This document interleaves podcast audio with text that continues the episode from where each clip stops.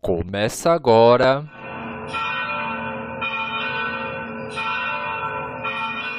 Conhecendo o Padre Eustáquio. Um podcast diferente, onde juntos descobrimos detalhes da vida do missionário da saúde e da paz.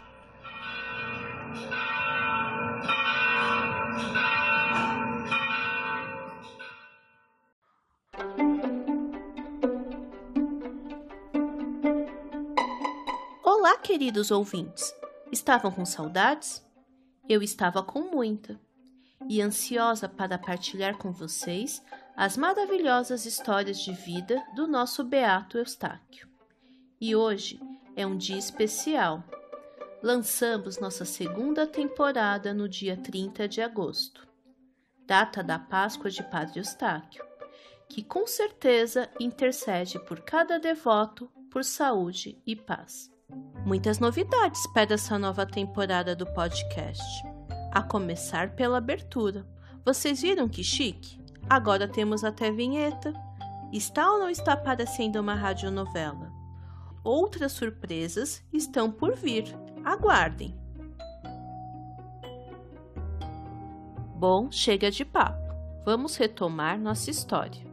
Vocês se lembram como tudo terminou?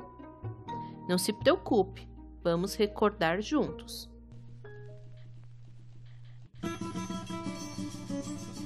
Lá em Água Suja, houve aquela confusão geral com a saída de Padre Eustáquio. O povo não queria que ele deixasse a cidade de jeito nenhum. O tumulto foi tanto que infelizmente terminou com a morte do melhor amigo do vigário. Diante daquela situação, o religioso aplicou o maior sermão que aquelas pessoas já ouviram e foi embora. Agora, seu novo destino é São Paulo. Padre Eustáquio chegaria em uma nova cidade em 1935. Vocês sabem de qual cidade estamos falando? E como foi a recepção dele? É o que nós vamos ouvir no episódio de hoje, Encontro de Caminhos. Preparados? Então fique ligadinho, porque a história vai começar.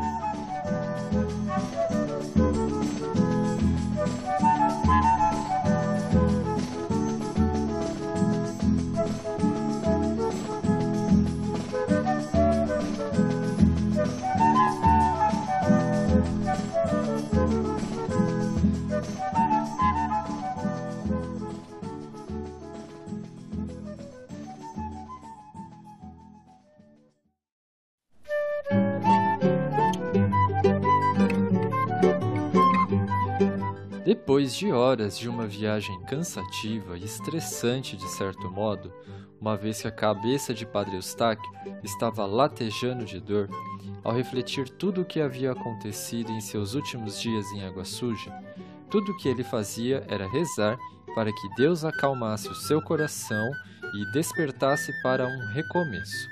Longe de tudo e de todos, o vigário começava a avistar de dentro do veículo, um vilarejo que mais parecia a miniatura de uma cidade. Da estação de trem modesta saía uma rua estreitinha, cheia de um casario anacrônico, velhas casas dos tempos de antanho. E a vila se resumia nessa rua incolor, despida de qualquer interesse, morta sem nenhuma vivacidade. Carros de bois passavam lerdos, transportando verduras dos sítios das redondezas. E lá, no fim da ruela, numa elevação do terreno, dominando toda a paisagem, recortada de morros azulados, erguia-se o templo, a igrejinha de Nossa Senhora de Lourdes.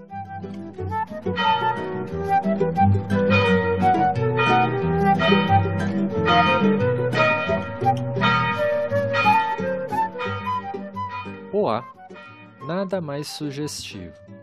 Na língua tupi-guarani significa encontro de caminhos.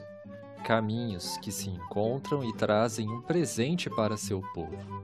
Seria Padre Eustáquio o primeiro vigário daquela região. Antes, os sacerdotes se revezavam para celebrar missas nas capelas, muitas delas particulares, localizadas em sítios e chácaras de famílias que vinham para aquele lugarejo passar o final de semana. Celebrar a Eucaristia era muito raro, só em solenidades. Mas já era vontade dos fiéis ter um padre para chamar de seu. Desde 1919, quando a Capela de Lourdes foi inaugurada, a vida pacata começou a mudar.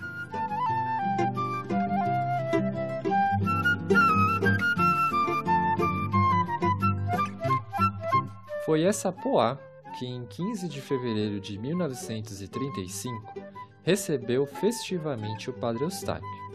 E o trabalho seria árduo, afinal, a Cúria Metropolitana de São Paulo delegou o campo de apostolado na região de Itaquera, São Miguel Paulista, passando por Suzano, Itacoaxetuba e Arujá, para cuidar de dez igrejas. Embora tivessem quatro padres, Eustáquio mais três auxiliares, com esta responsabilidade, o vigário teve um apreço especial por Poá. Não por acaso, fixou residência nesta cidade. Já nos primeiros dias, saía às ruas a fim de conhecer a vizinhança, à procura de doentes e pobres. Aos poucos, receitava seus remédios caseiros, dava conselhos e distribuía bênçãos. Em pouco tempo, já era conhecido de todos e gozava de bastante popularidade. De fevereiro a novembro, ele tratou de organizar a igreja, mas principalmente a casa paroquial que estava precisando de reforma. Então, ele viajou em 19 de novembro para a Holanda, a fim de descansar um pouco e rever familiares e amigos. Mais que isso, foi em busca de apoio para angariar fundos para as obras da nova casa paroquial. O seu retorno ocorrera em julho do ano seguinte. Pois pensem, o regresso de Eustáquio já foi completamente efusivo.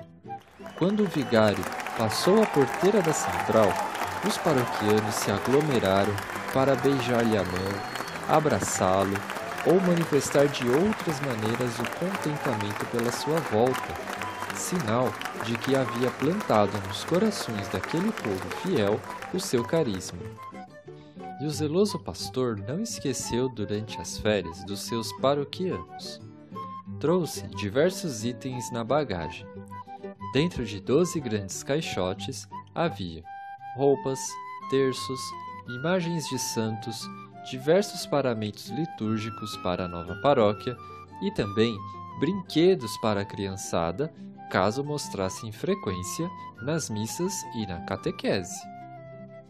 Para a casa paroquial, conseguiu 40 contos de réis para erguer uma nova residência. Levantou o prédio em dois pavimentos, o de cima para convento e o de baixo para as obras paroquiais, salãozinho para os marianos, para teatrinhos e etc. Continuou o apostolado como o havia iniciado antes das férias, e, durante os quatro anos em que Poá permanecia um lugar tranquilo e pacato, surgia um movimento religioso que era uma cópia fidelíssima de Água Suja. As mesmas irmandades e associações, com suas bandeiras e flâmulas. Ah, é claro que não podia faltar a mesma originalidade que atraía o povo cinema gratuito com o seu projetor a tiracolo, teatrinhos e jogos populares. Com o movimento crescendo e seguindo paróquias maiores, passou a pregar diariamente à noite. Criatividade não faltava. No mês de junho, ou nas vésperas das primeiras sextas-feiras, colocava na mesa da comunhão uma lata com papeizinhos dobrados Cada um devia tirar um papel, ler o que nele estava escrito e cumpri-lo em louvor aos sagrados corações, sem nada dizer aos outros. Quem assinava o bilhete? Jesus. Havia mensagens do tipo: Espero-te no confessionário depois da reza. Ou Há muito tempo desejo fazer a Páscoa contigo. Ou ainda, Sexta-feira espero de ti uma comunhão reparadora. Imagina quem iria desobedecer uma ordem do Senhor? A tática deu tão certo que só no mês de junho de 1937 foi necessário fazer 1.500 desses convites. O povo considerava uma obrigação a cumprir, e foi assim que o vigário da pequenina Poá conseguiu, na festa do Sagrado Coração, mais de 300 comunhões. E o mesmo se aplicou para a adoração ao Santíssimo Sacramento. Cada um tirava um papel equivalente a meia hora diante de Jesus sacramentado, o que garantia uma vigília de 24 horas.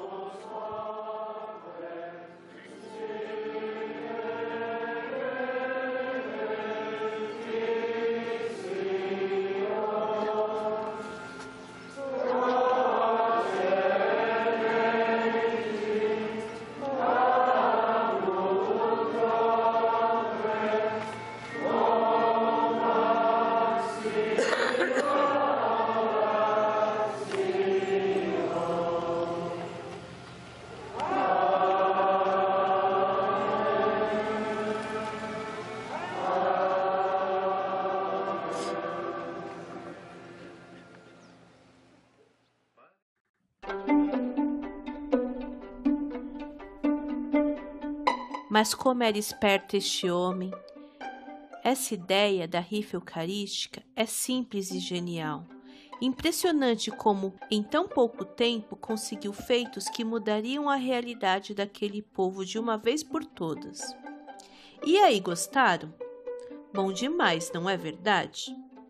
Então já sabe, compartilha com seus amigos. Os links estão na nossa página do Facebook, Museu Padre Eustáquio Poá tudo junto. Aproveita e curta a página, que sempre tem novidades sobre o museu. Por hoje é só. Até a próxima semana.